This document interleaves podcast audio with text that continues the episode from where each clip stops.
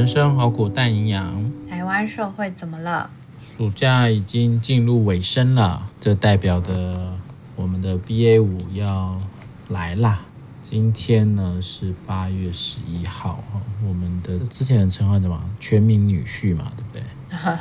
我们的罗毅军说，可能八月底，目前他们。我想他们都有，还是有很多社区的这些确诊数据的指标哦，所以目前好像我们就是会看这些呃社区内确诊的人数啊，那这种好像他们会预测说，哦，在八月底啊，九月初啊，一个是说原本啊，就是前一波啊确诊的这些人哦，他体内的这些。抗体啊，然后，可能也开始下降了。那呃，有一些这个还没有打疫苗的，然后年长者生病的，那再等到下一波哈，就是这个 Omicron 另外一个分叉分支新的编号啊，BA 四 BA 五啦，哦，就是看现在是什么进来。那我好像。美国啦，日本啦，哈，其实就就是一直反反复复哈，一直呃数字上升很多，然后又趋缓，然后再上升。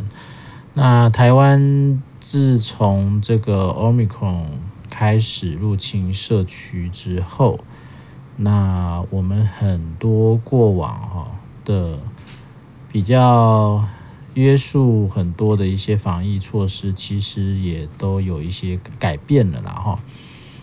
例如说，快筛确诊这件事啊，就不用再多做 PCR 啊。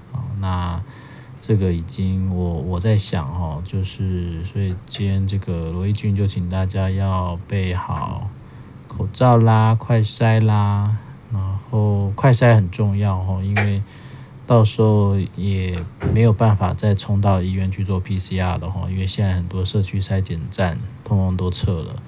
所以也是一种要让这个，也是慢慢让这个 COVID 这个传染病啊，要慢慢回归常态的预备啦。哦，所以一切都已经回到一般医疗体系啊，像过去的那些呃外围的什么疫苗施打站，疫苗施打站应该还有啦，就是外围的那种那个叫什么？呃。检疫所哦，还有一些相关的检测社区的检测站，这个都已经撤掉了。那医院的一些活动呢，哈，其实也在各医院的这种防疫会议的讨论哦，也要打开哈。但现在其实大家要特别关注的，应该还是会在八月底九月初啊，我们的疫情会不会有一波新的高峰啊？那这个可能就要。大家再特别小心一点。但一直讲了这么久的疫情哈，那我觉得到目前为止，因为前阵子的消息其实不是很好哈。一个就是说，这个 COVID 的这个病毒药的开发哈，受到了一些挫折哈，没有像当初想的这么理想。那次世代的疫苗呢，好像也还在进展中。那以我们台湾的现况哈。嗯，当然啦，我们一直都会再做一点分类哈，例如说年长者有慢性疾病啊，然后或者像我们这一些啊，在医院啊，或者是在这种智商的历程是所谓的高风险族群哦，还是可以的话呢，哦，疫苗应该还是要让他上我们的身，对不对？还是要让他上来一下。但小朋友啊，青少年。在这种研究证据还没有很明确啊，或者是在疫苗的施打也还没有真正长出这么这么好的一个证据的时候呢，可能就还是要回到啊，因为未成年人嘛，哦，还是要回到家长的自行的判断。那我不知道哎，廖子觉得呢？这个哎，你有打第四季了吗？我还没有打第四季哎。哦，因为你不太能打，对不对？你怕怕。嗯我害怕。Okay.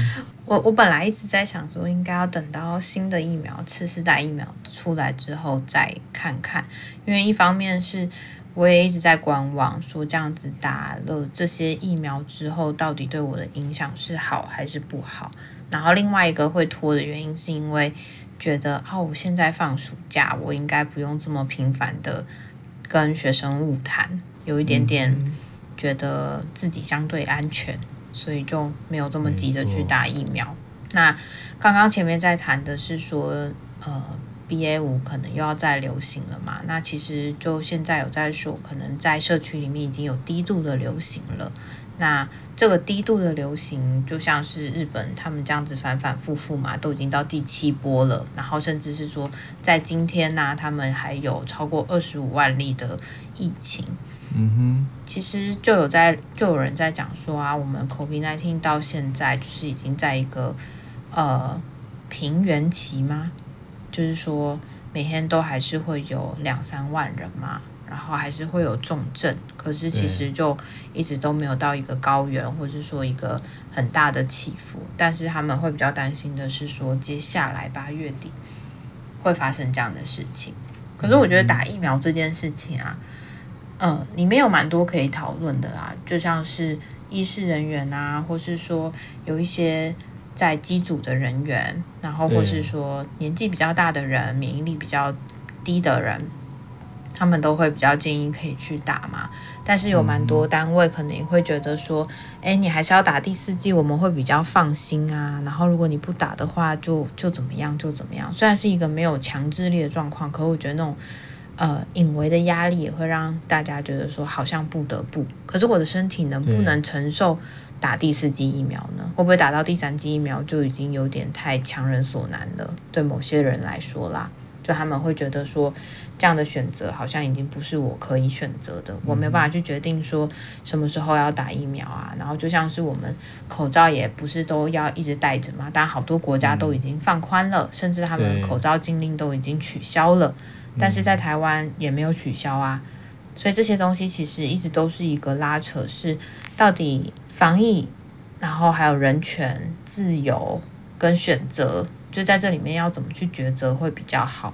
我觉得这其实就会在这一两年内，就是比较频繁的被提出来讨论。那当然，刚才就像你说的，次世代疫苗到现在好像还没有看到一个嗯可能性，或是说好像目前没有一个比较好的消息，所以。我觉得这也会是让大家更难去评估说怎么样去做选择的原因吧。而且我也觉得说，大家可能也真的对这个事情有一点麻木了，有一点，或者是说，在这个开放以后啊，对于这个 Omicron 的，我觉得那就是一种心态上有一个蛮大的转换了啦。那这就回到你刚刚前面讲的是，那到底现在这个转换，我们要怎么一同去面对呢？哦，或者是即将又要面临开学了嘛，对不对？对对，开学又会有新一波哦。那无论是最近台湾其实不是那么的平静啊，有来自于这个中国的武力的威胁啊，然后有各种政治上的纷扰啊，还有一些这个柬埔寨的。算是诈骗集团的问题。那我们岛内呢？哦，也因为即将年底要选举了，哦，也开始也是一团乱啊。所以你看，在这一种好像大家都呃，在一个心理状态不是很稳定的情况，然后各种环境也不是那么 OK 的状态底下。在面对这一种疫情啊，其实你会发现跟呃过往我们一开始在承载那个第一波的状况其实不太一样哦，对不对？不太一样的。所以呃，从一九年底哈，二零二一、二二啊，到今年啊，那即将很快就要三，诶，这样有满三年了，对不对？到年底就满三年了嘛，哦，就是这三年其实。也造就了一个新时代的啦。对于大家在呃面临这个疫情啊，到底要用什么样的姿态？那我们的政府到底现在虽说是要逐步放宽啊，然后像旅游业啊，其实我那时候才比较明确呃知道说，未来虽然说呃好像已经边境是打开的嘛。但是其实还是有非常强烈的人数管控，所以这个礼拜可以来多少外国人是有限的。所以这个有限的情况下，很多人他的机票是会被取消的。所以有很多暑假要从这个美国回来的这些呃台湾人，他可能就会临时没办法回来，因为人数满了。所以每每天进到台湾的人数是有限的哦。但当然，好像最近这个也要应应就开放了嘛。哦，但对我来说，回到一个防疫的策略，我觉得大家还是要重新再去思考一下。哦，之后呢，那个 BA 五啊又再起来的时候，一定又会引发一阵，我相信民众内心的担心然后恐慌。那像一些身心状况的失衡啊，哦，家庭关系的暴力呀，啊，甚至在各种啊受到压力情况底下所引发的情绪困扰，哦，或者是各种。